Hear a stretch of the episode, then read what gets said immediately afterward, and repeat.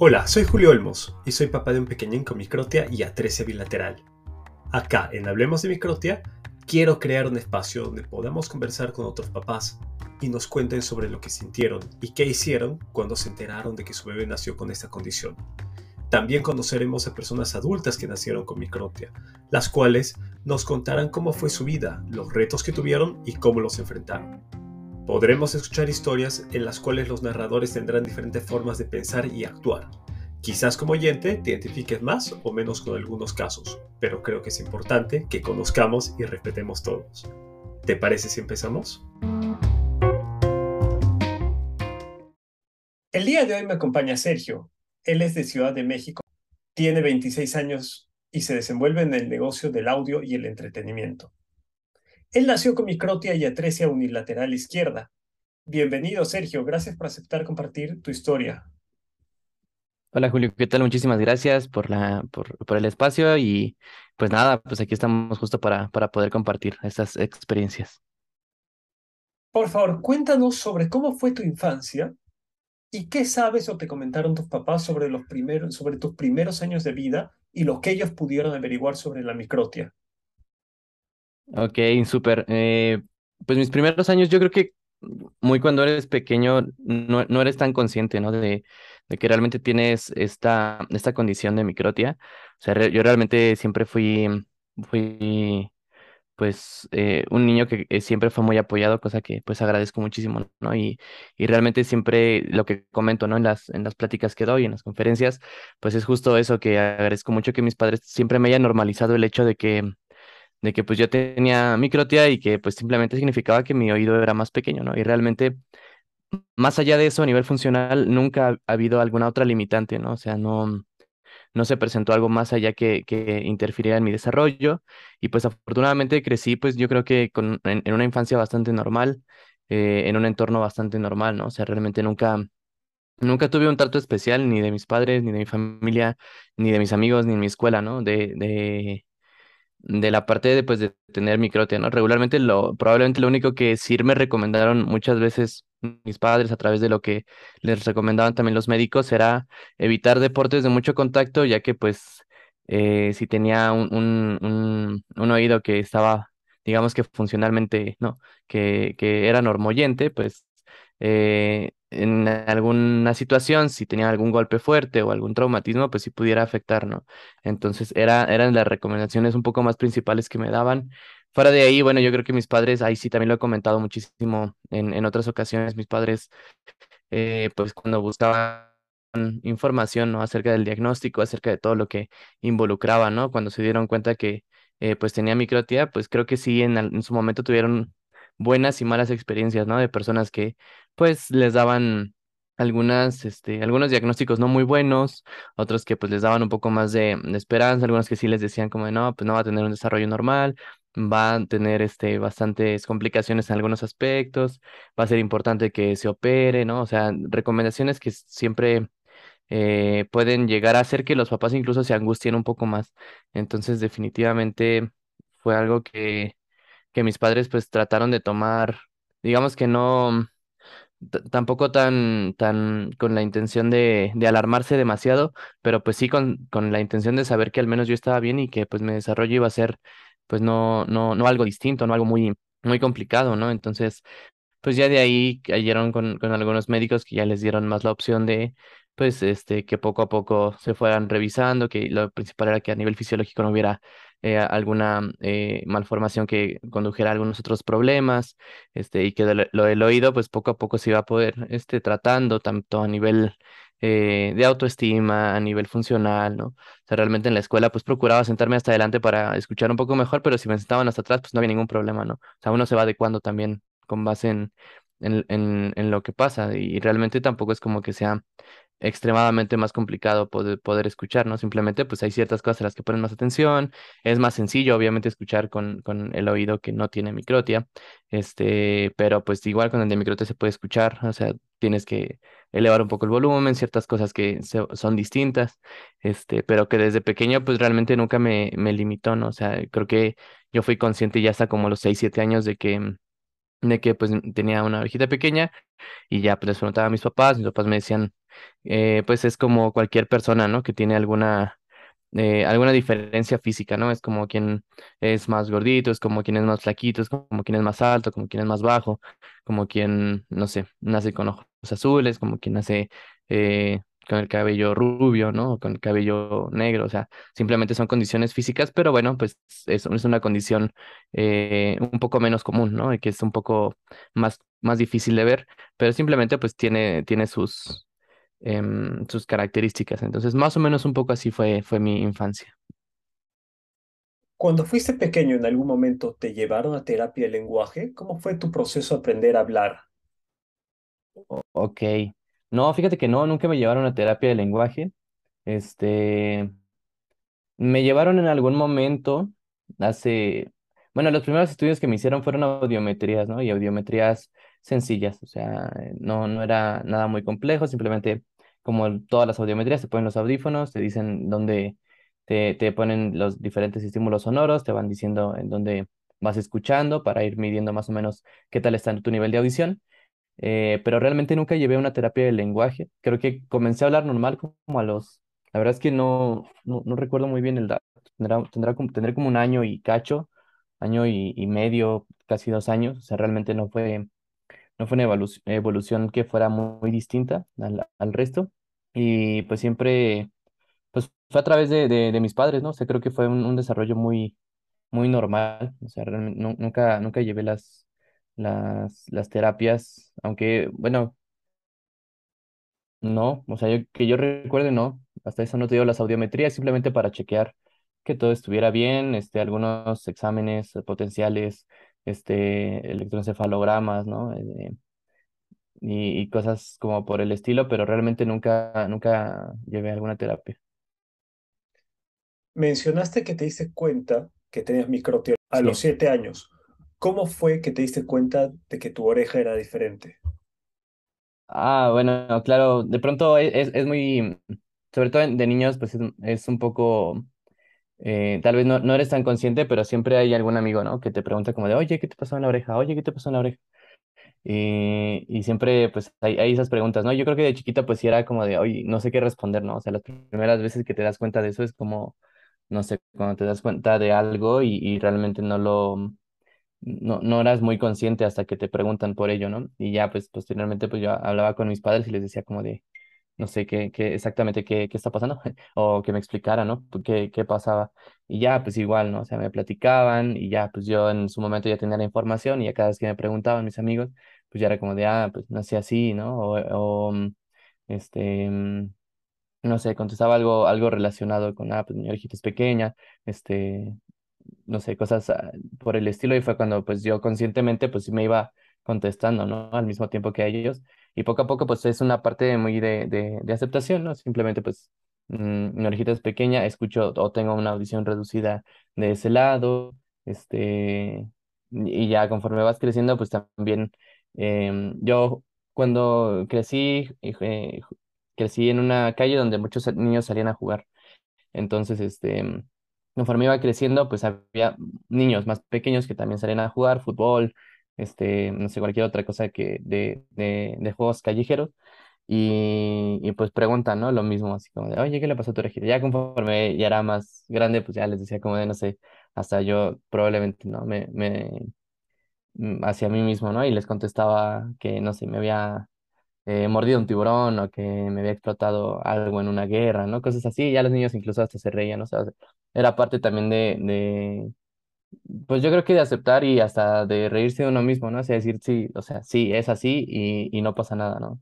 Y nunca, nunca tuve ese, ese conflicto, ¿no? De contestarle a la gente, pues, de que era un poco lo que tenía, ¿no? Incluso, pues, muchas personas ya, también adultas, no necesariamente niños, ¿no?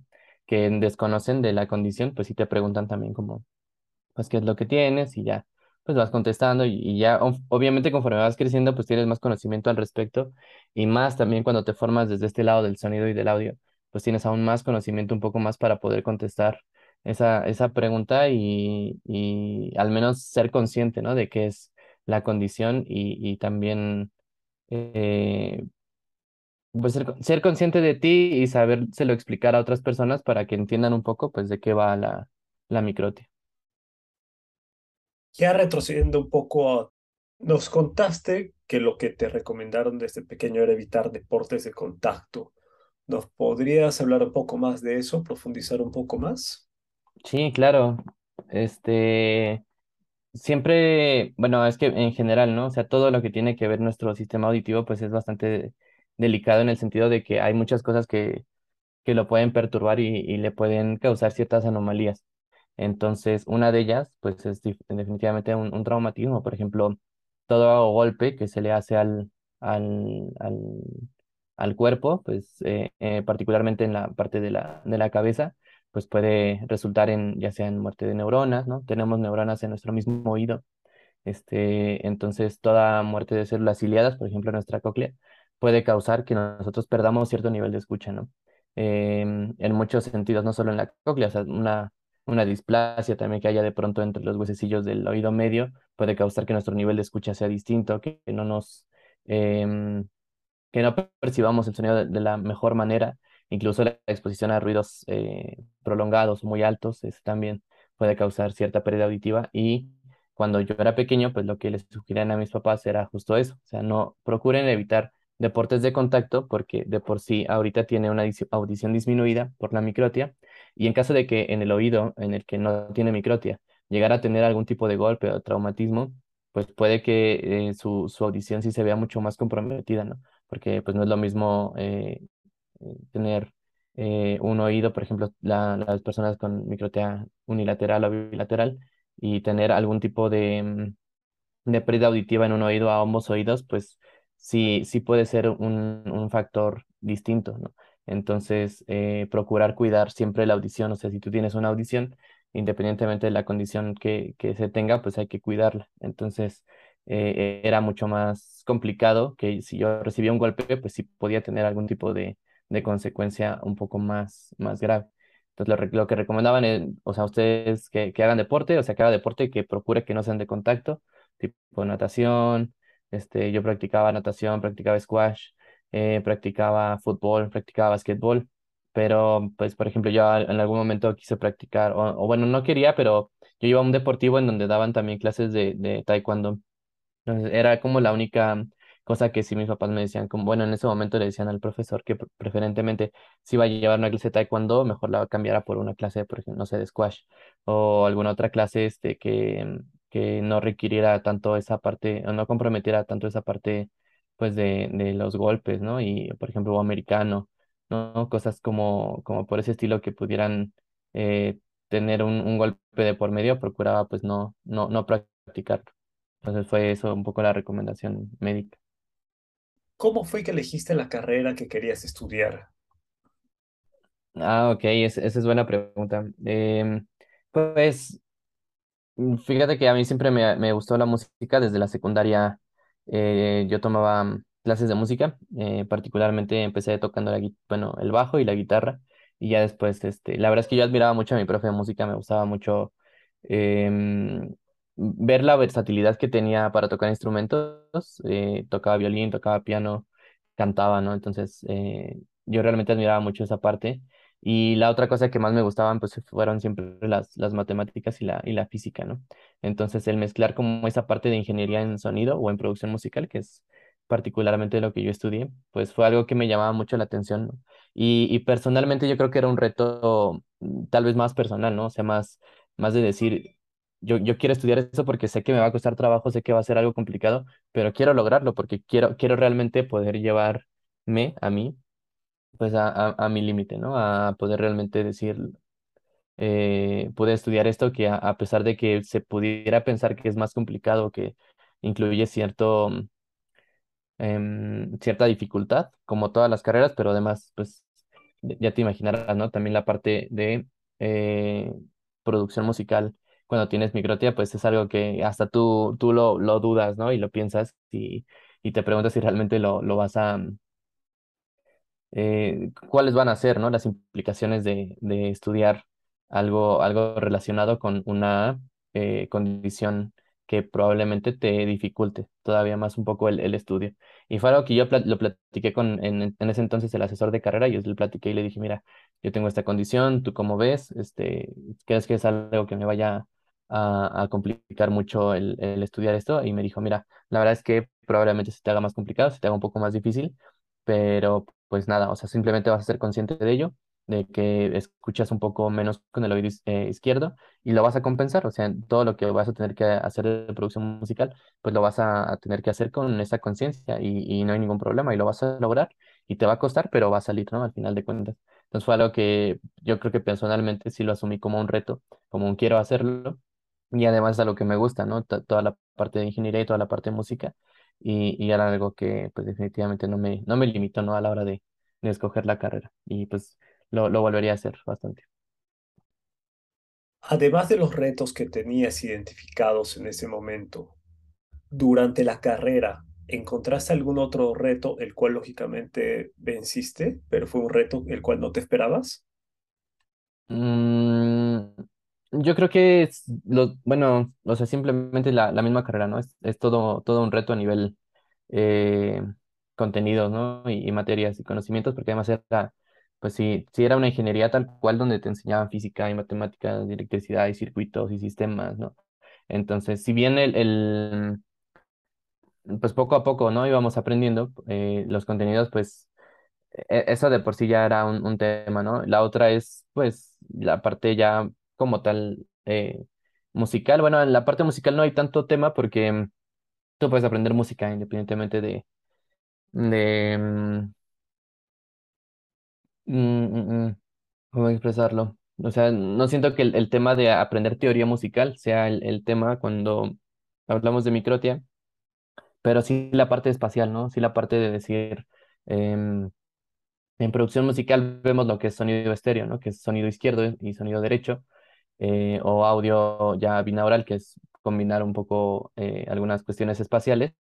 Entonces ahí es donde sí puede presentar un poco más de reto porque dices, ah, eh, no sé exactamente cuando el sonido está muy bien centrado o cuando está un poquito a la derecha o un poquito a la izquierda, porque la percepción es un poquito distinta con, en nuestro caso.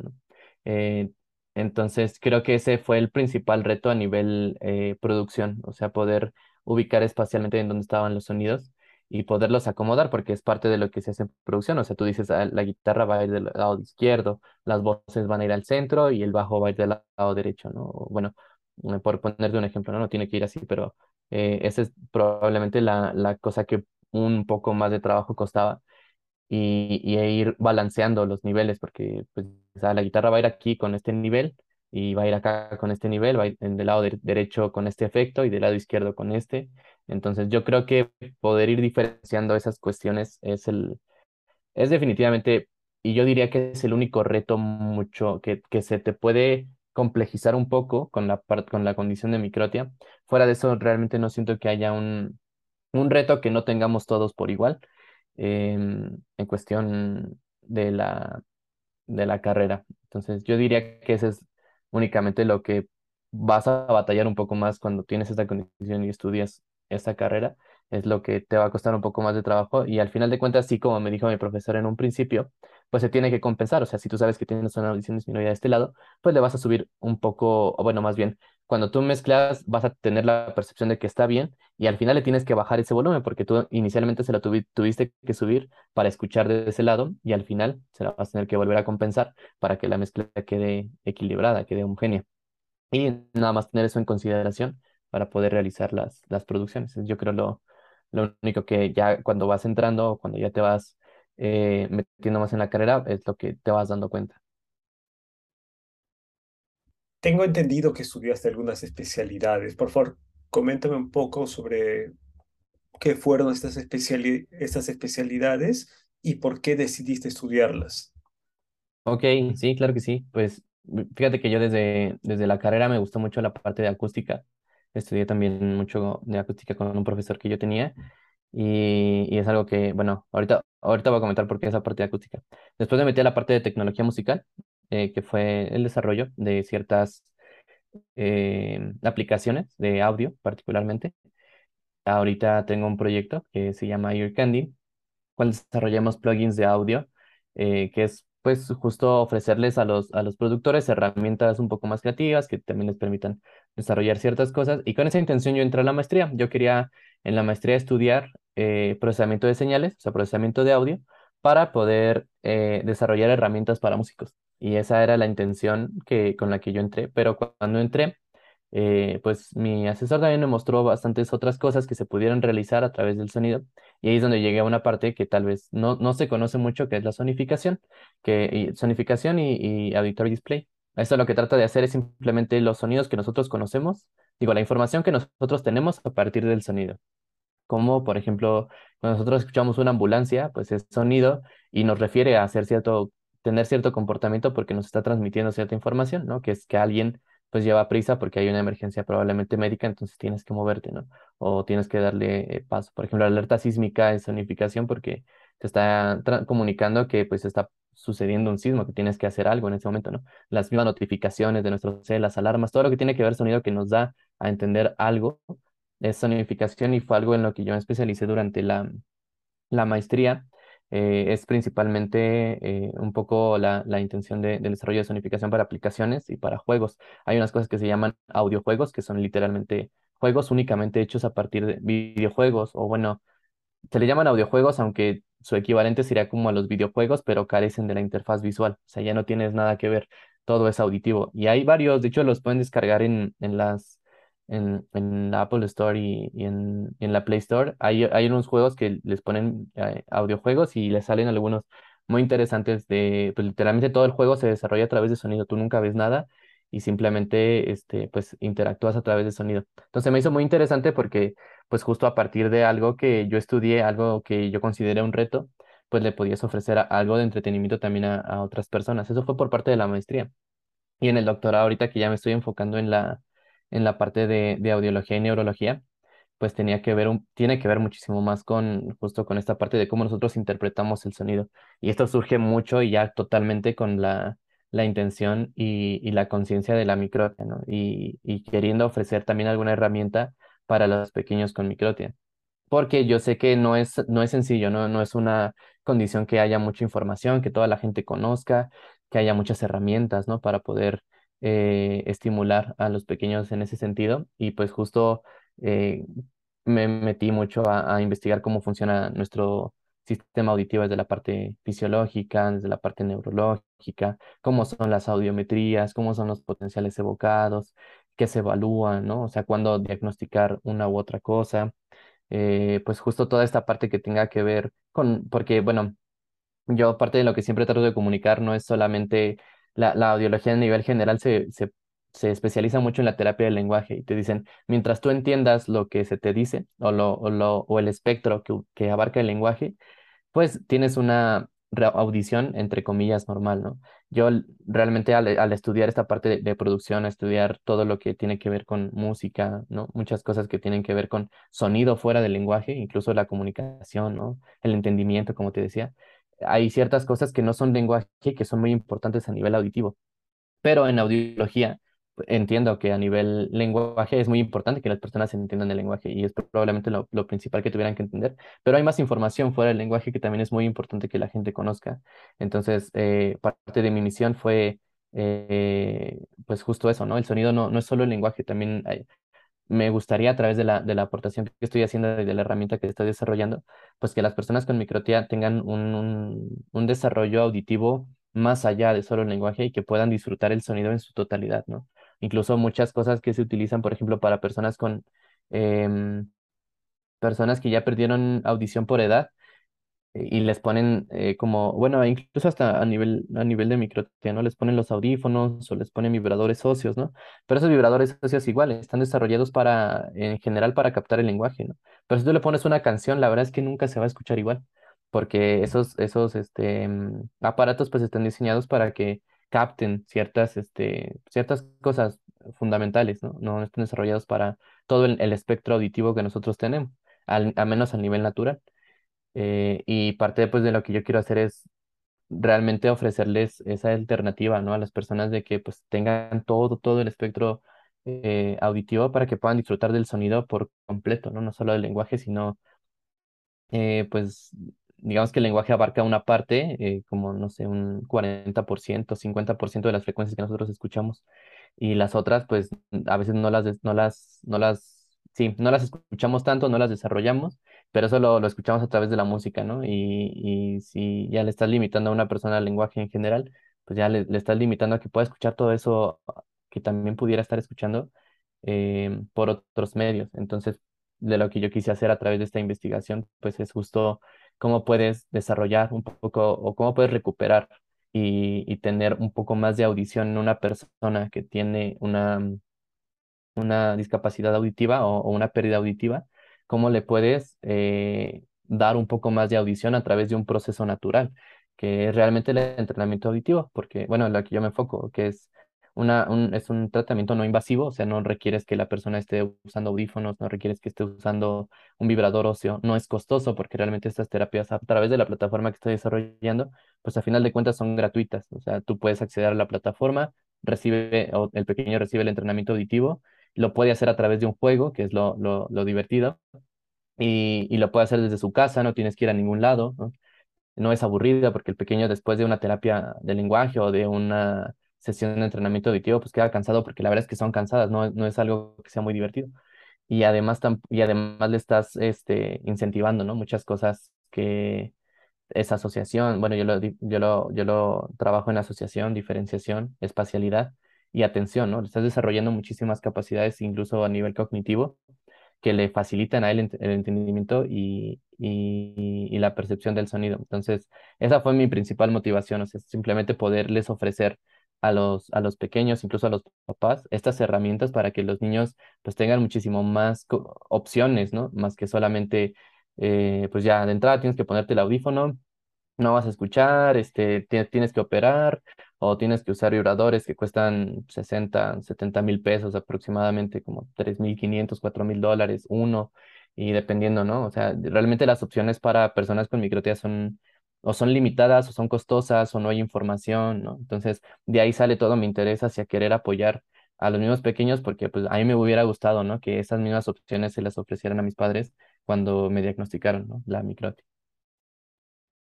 ¿Cuál es el nombre de esta aplicación de la que hablas?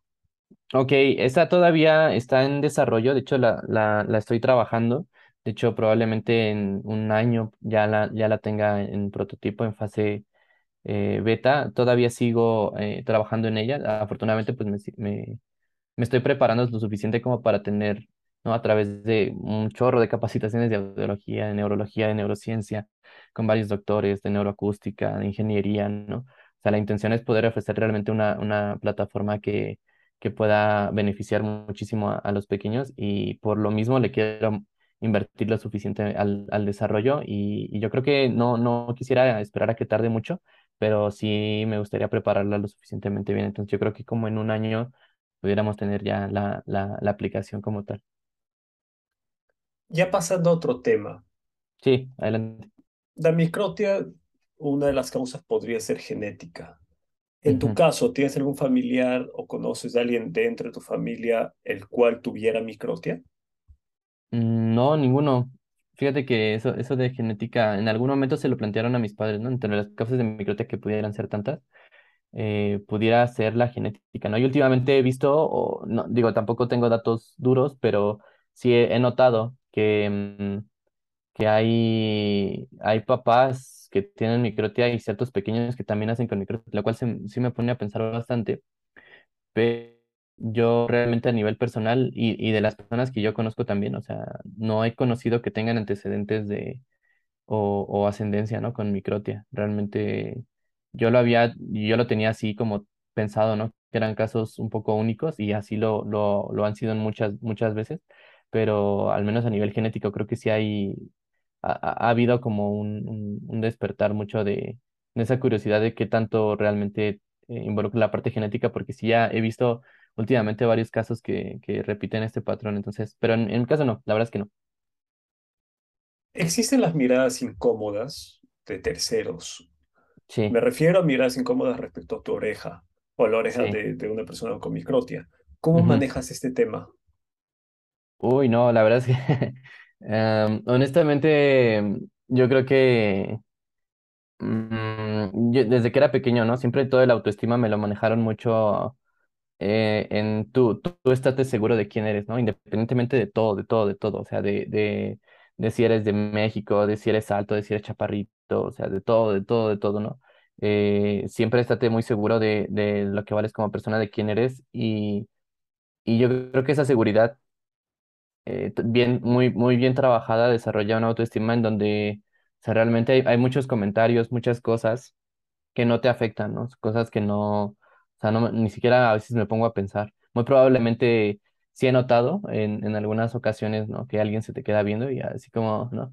Como medio discretamente o así como de, o curiosamente, ¿no? O hasta morbosamente si quieres verlo así.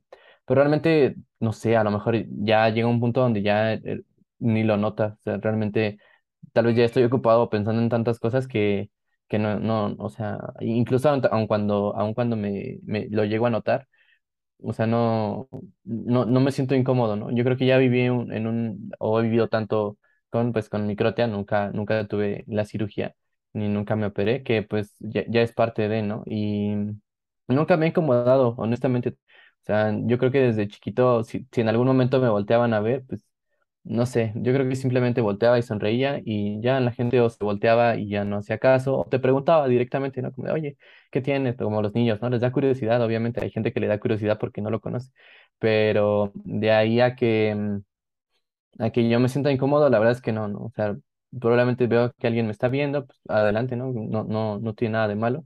Y si quieres saber al respecto, pues adelante también lo, lo- me puede preguntar. Y si no, pues no, no, o sea, simplemente pues ya, cada quien sigue en lo suyo, entonces, no sé, nunca, nunca he sentido como esa incomodidad de, de que alguien me, me esté viendo. Tal vez mm, pocas veces son las que he visto que alguien como que se me queda viendo y, y, y ya, ¿no? O sea, no sé, a lo mejor no le pongo tanta importancia a, a, a eso. Y, y ya hay ciertas veces que no lo noto y seguramente mucha gente se me queda viendo y ya, ni, no, o sea, ni siquiera me...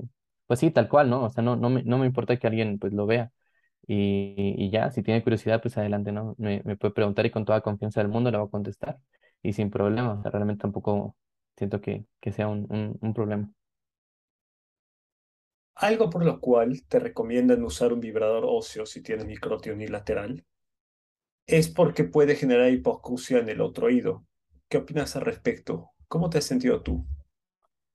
La verdad es que no, no, la, la ventaja de la vibración ósea, pues es justo que vas, vas a poder estimular el nervio auditivo, ¿no? De, del oído en donde tienes la, la, la microtia, pero realmente como estás ejercitando tanto el oído que no tiene microtia en el caso unilateral, em, eh, digamos que al final de cuentas termina siendo como cuando ves mejor con un ojo y al final ese ojo termina siendo pues el, como el apoyo, ¿no? Ah, por ejemplo, yo sí usé lentes porque en un, tuve un accidente hace, mucho tiempo en un ojo y, y tuve que usar lentes para poder recuperar la, la vista regular.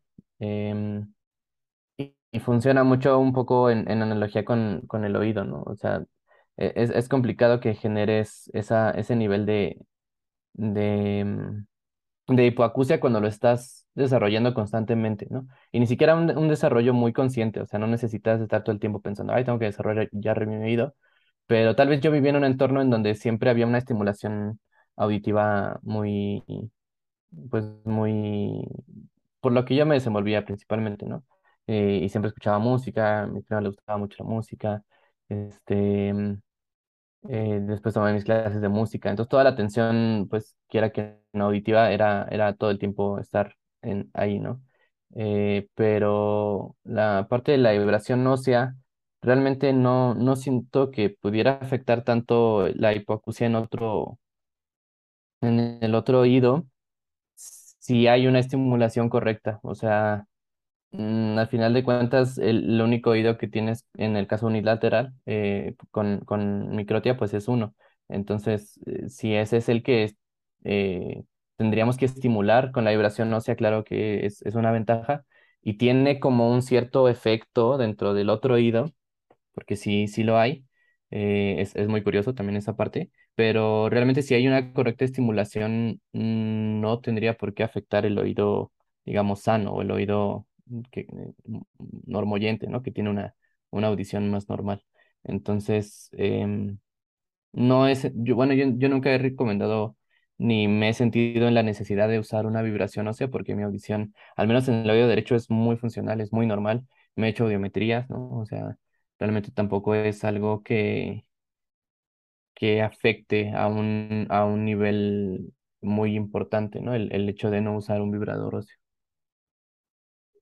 En tu vida en general, ¿existió Sí. algún reto o inconveniente totalmente inesperado que tuviste que vivir por tu microtia? Mm, no, no realmente. Yo creo que fuera de la, de lo que te comentaba de la carrera, la verdad es que no. O sea, siempre, bueno, yo siempre he considerado que mi vida es, es muy, muy normal, ¿no? Muy, o al menos con los retos que yo creo que toda la gente tiene a, ni- a nivel general. Afortunadamente, siempre, siempre tuve, y, y es algo que yo trato de comunicarle mucho a los papás de los que tengo las pláticas, ¿no? O sea, procuren, o sea, yo creo que el principal problema, no, no problema, el principal reto de la microtia es como lo aborden los papás, ¿no? O sea, el niño va a crecer em, dependiendo también. Si es unilateral o bilateral, tiene que tener un diagnóstico definitivamente y ojalá siempre se recurra a los médicos correctos em, para tener esto. Y algo que yo siempre les recomiendo, pues es a, medida que vayan creciendo sus, sus pequeños, pues darles todas las herramientas, sobre todo también de autoestima, ¿no? Porque yo también he notado que hay muchos pequeños que también tienen muchos problemas de autoestima y, y de ahí parte mucha, mucho nivel de seguridad, mucho nivel de entendimiento de, de su condición. Y, creo que fue algo que afortunadamente mis padres, yo lo, reconozco que hicieron un gran trabajo, ¿no? En que pues yo realmente nunca tuve alguna dificultad o algún reto adicional al que te comento, por ejemplo, de espacialidad, ¿no? O sea, pero realmente la especialidad mm, no es un tema tampoco tan, tan que todos tengamos que tener 100% preciso porque eh, es raro que alguien lo que alguien lo perciba si no se dedica tanto a la producción, ¿no? O sea, tú puedes, con microte tú puedes distinguir de dónde viene un sonido y de dónde viene otro.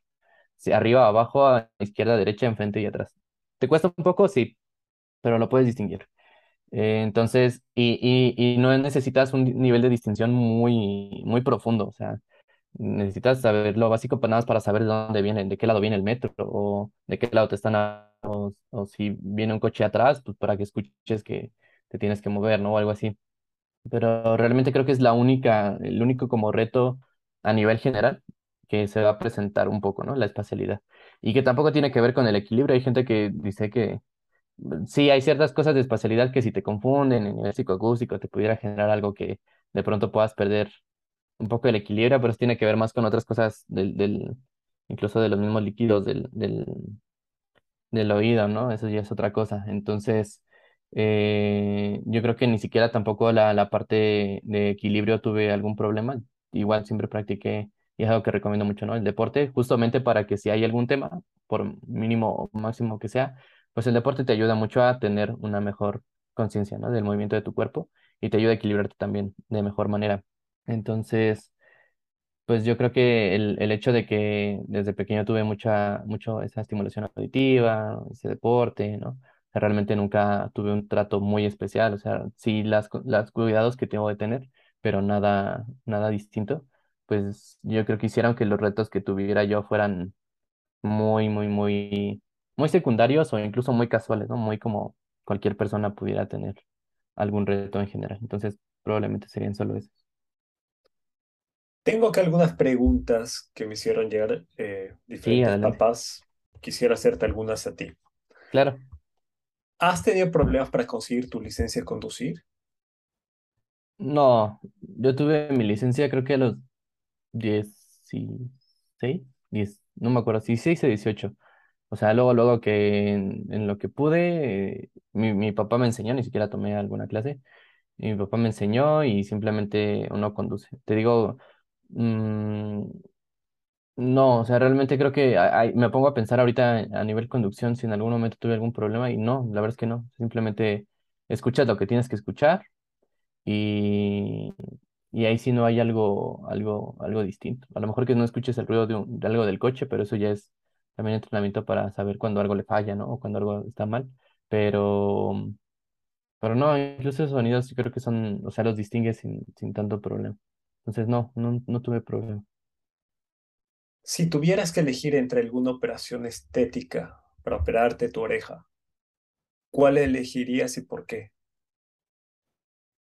La operación estética, fíjate que hace, hace algunos años se me planteó la opción, de hecho, yo sí tenía la intención de operarme estéticamente y funcionalmente, o sea, afortunadamente también el, el seguro que tenía me cubría esa parte funcional al menos, y yo tenía toda la intención de operarme, pero algunas de las técnicas que existen o que existían en ese momento, yo te estoy hablando hace como 10 años, yo tenía como 15, eh, no me encantaban los resultados, o sea, yo veía y decía, uy, la verdad es que si me voy a operar y, y, y el resultado tampoco se va a ver enteramente como yo quisiera, pues la verdad es que, no sé, está complicado, o sea, no, no quise, ¿no? Y eh, inicialmente yo empecé con los procesos para que me pudiera operar, de hecho yo tenía también algunas eh, vías respiratorias, digamos, no, no óptimas, ¿no? Para la ventilación cuando se realiza la operación del, del canal auditivo, entonces me operé la nariz, ¿no? Para justo preparándome para la operación del, del oído y que tuviera muchísima más probabilidad de éxito. Pero una vez que me operé la nariz y dije, no, o sea, esto, o sea, esto de las operaciones de, de entrada no está chido. Y esa es una. Y la otra, este, ya cuando veía yo los, los resultados en ese momento que yo decía, ay, es que hay ciertas técnicas que siguen sin encantarme cómo, cómo son los resultados. O sea, realmente si, si me operara yo, creo que me esperaría un poco más. Y la intención fue esa. O sea, yo me esperé y dije, no, creo que ninguna de las técnicas me está convenciendo ahorita, ninguna de las operaciones, estoy co- 100% satisfecho de cómo quedaría y por eso no lo haría en ese momento y, últimamente no he evaluado todavía la, la opción todavía de retomar o de volver a investigar cómo son las operaciones actuales, pero pues simplemente creo que ya nunca, nunca me planteé esa posibilidad ya en este tiempo, o sea, ya pues, creo que, no sé, a lo mejor ando, ando más en otras actividades que ya no, no, y como realmente no me afecta ni siquiera para lo que yo estudio, para lo que desarrollo, pues tampoco me, me preocupa, ¿no? El hecho ahorita de, de tener una cirugía. En tu oído con microtia, ¿presentaste algún malestar profundo al realizar viajes en avión? No, en ningún momento. De hecho, ha- hay temas ahí con, que tienen que ver con, con la presión, interna del oído y los fluidos y el tímpano y la, la. Este, se te tapa, ¿no? Como cuando vas en carretera a veces. eh, eh, el oído regular y el oído con microtia realmente no.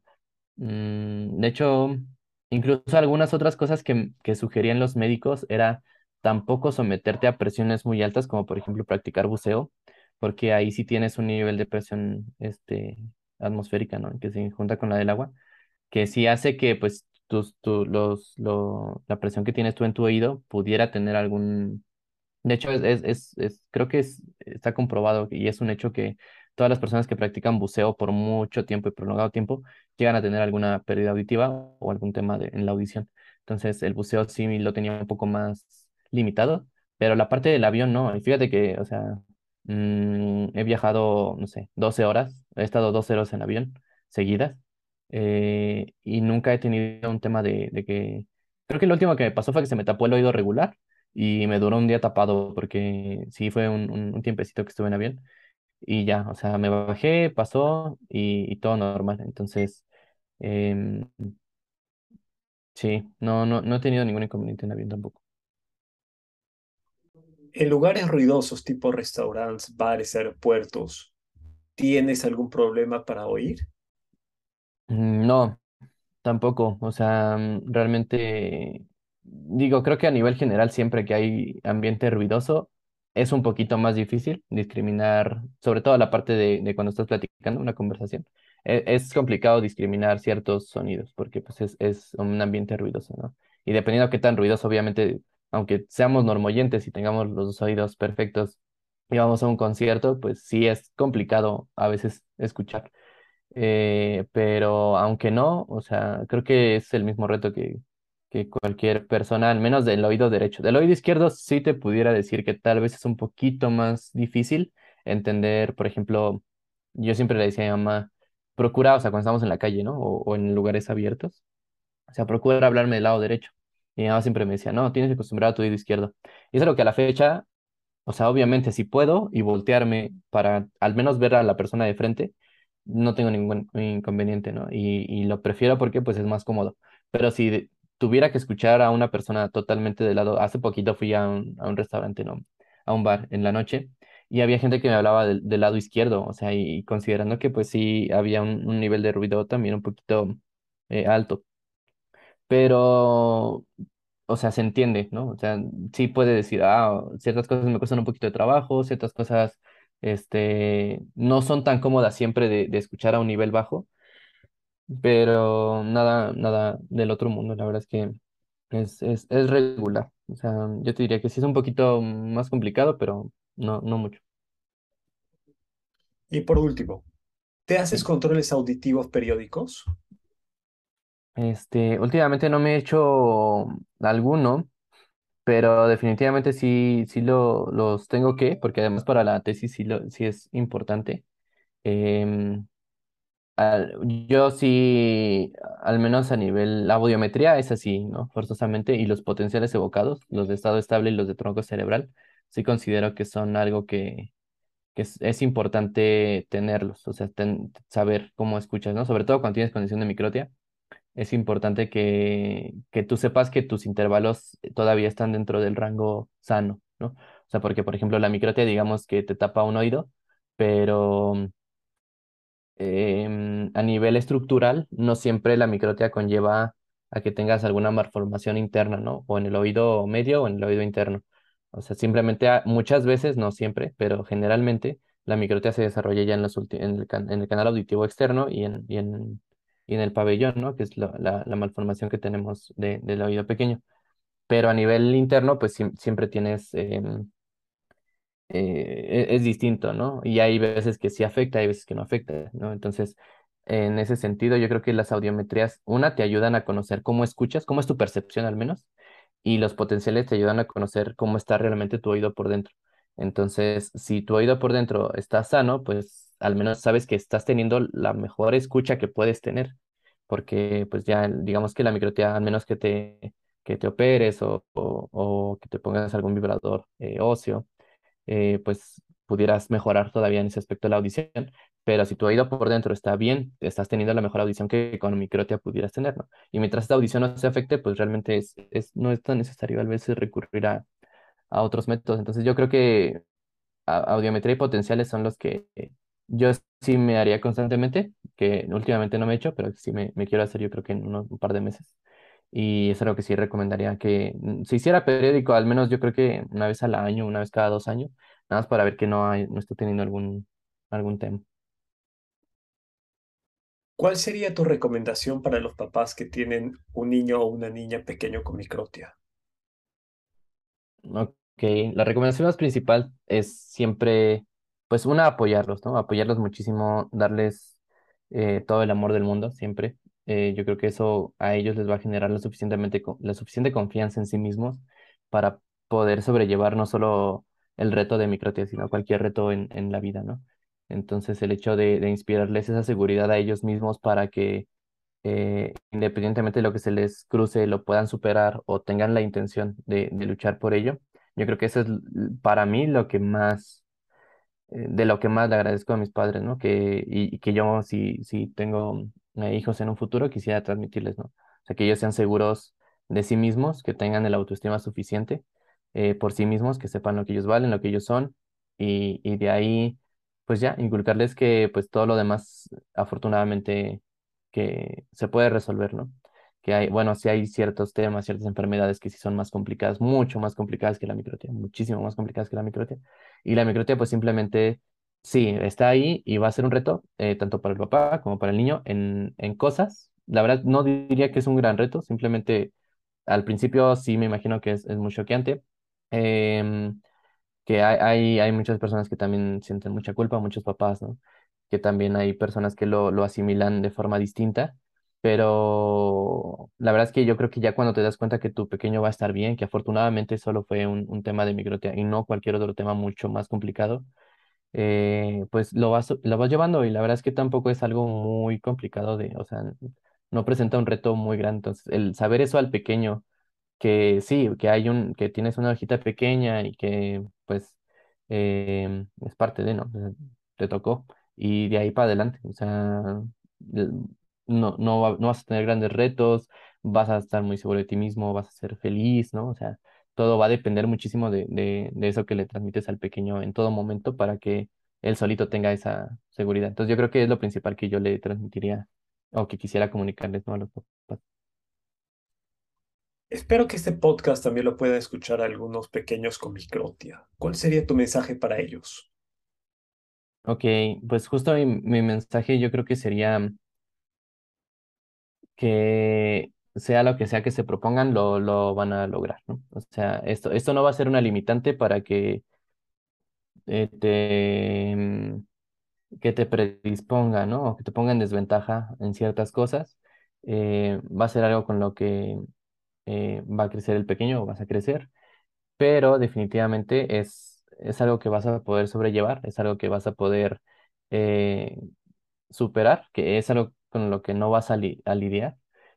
Muy probablemente, si, incluso si te dedicas a cosas de audio, pero si no, la verdad es que probablemente ni lo vayas a notar ya conforme vas creciendo, pues la verdad es que tampoco te preocupa tanto, ¿no? Y, y incluso cuando te dediques a cosas que tengan relacionadas con la música, con el audio, etc., es algo que también te va a presentar un reto y se va a lograr. O sea, realmente no es algo extremadamente complicado.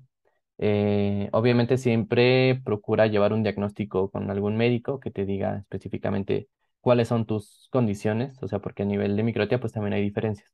Entonces, por ejemplo, en el caso de microtia bilateral, sí es muy recomendable no llevar un vibrador óseo porque ahí sí, teniendo los dos oídos con una parcialidad del sonido, sí puede em, generar un, un, reto mayor, pero igual, o sea, yo creo que después de, de, eso, tu vida va a ser muy, muy, muy normal, no vas a tener algún, algún problema, algún inconveniente. Y el mensaje, pues, que siempre quiero transmitir, ¿no? En todo es que eh, pase lo que pase, o sea, si, si, si yo puedo apoyar en algo, si yo les puedo recomendar algo, si les puedo sugerir algo, si quieren platicar conmigo, lo que sea, pues está toda la disponibilidad, ¿no? Ahí está el grupo, bueno, ya les, les compartiré en un momento eh, los grupos también para que puedan integrarse y unirse. Y pues ahí hay gente que también ha tenido mucha experiencia con Microte, hay gente que este, tiene toda la intención también de, de, comunicar, de apoyar, de contar su experiencia. Y pues también de mi lado, pues esa es la intención, ¿no? De, del grupo y de la, de la asociación, que en un futuro me gustaría también formar, pues es justo eso, o sea, un apoyo entre las personas que tenemos microteo, que hemos pasado por este proceso, para que pues al, a los papás o a los niños les sea mucho más sencillo. Entonces, eh, pues eso, o sea, lo, lo, lo van a poder lograr y cualquier cosa que necesiten, yo siempre voy a estar ahí para, para apoyarlos. Sergio, quiero agradecerte por tu tiempo, por compartirnos tus experiencias y también los proyectos que tienes en camino. Concuerdo contigo respecto a que los papás tenemos que trabajar en la autoestima de nuestros pequeños y apoyarlos al respecto. Está en nuestras manos darles las herramientas necesarias para que puedan ser personas con una autoestima sólida. Te dejo el micrófono libre por si quieres compartir tus redes sociales o dar algún mensaje final. Muchas gracias, Julio. También a, un, un, agradecimiento muy grande, ¿no? A ti por, por la, la, el espacio aquí en el podcast. He escuchado algunos capítulos, la verdad es que me, me gustan. Este, sí, sí he escuchado a, algunos testimonios, ¿no? De personas y, y me, me, se me hace muy importante, ¿no? O sea, en general, el proyecto, eh, la iniciativa y también, pues todo, todo buen esfuerzo que haya de, de parte de, de las personas que han pasado por esta etapa o por este proceso y que tienen algún, algún pequeño con microtia o, personas que tienen microtia, em, se me hace muy bueno, ¿no? Que podamos juntarnos y apoyarnos. Te digo, yo en su momento con mis padres, pues no había tanto esta posibilidad, ¿no? De comunicación tan inmediata como lo hay ahorita. Y afortunadamente, pues está padre poder desarrollar estas iniciativas para poder apoyar a esas personas que tal vez están pasando por ese momento difícil aún o que necesitan ayuda. Entonces, eh, te agradezco, ¿no? También te agradezco y te felicito mucho por este podcast. Esta es una. La otra es, eh, pues bueno, voy a estar subiendo, yo, sé que me hacen luego llegar preguntas de, oye, este, ¿para qué me funciona la audiometría? ¿Qué potenciales son más recomendados? Incluso a veces me hacen llegar sus potenciales y sus audiometrías y ya yo les doy una interpretación de, de cómo, cómo es la audición de su pequeño, ¿no? Entonces, em, voy a estar subiendo contenido a mis redes, es arroba searchmcam, S-E-R-C-H-M, C-A-M, searchmcam, arroba searchmcam, así me encuentran en Insta y en Facebook. Entonces voy a estar subiendo contenido, sobre todo a Insta, explicando un poco así como de, ah, mira, la audiometría se interpreta así, el potencial se interpreta así, estos son los rangos regulares, ¿no? Para que conozcas y vayas ubicando hasta qué punto la audición está haciendo eh, o tiene un nivel auditivo em, regular y en qué partes habría que trabajar, ¿no? O sea, ya cuando vayas con tu médico le dices, ah, pues mira, ah, o tu terapia en lenguaje, mira, estas son las frecuencias que no estoy escuchando bien,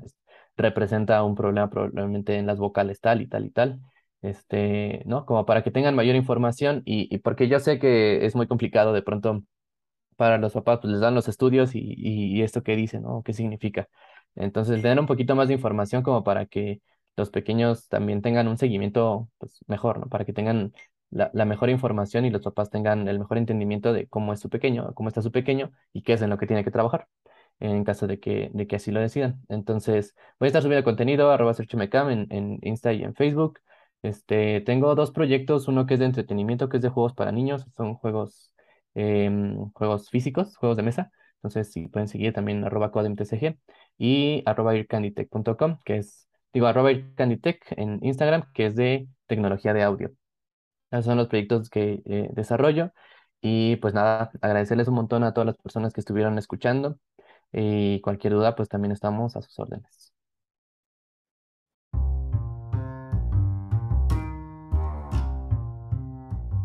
Eso fue todo por hoy. Afortunadamente vivimos en un mundo conectado, en el cual nos podemos comunicar fácilmente con personas de otros países y compartir experiencias con ellas. Aprovechemos esta oportunidad para informarnos y conocer diferentes casos y puntos de vista. Recuerda que también me puedes encontrar en Instagram y TikTok como el padre de Luke. Me despido agradeciéndote por estar acá y espero que nos podamos volver a encontrar para escuchar más historias. Hasta pronto.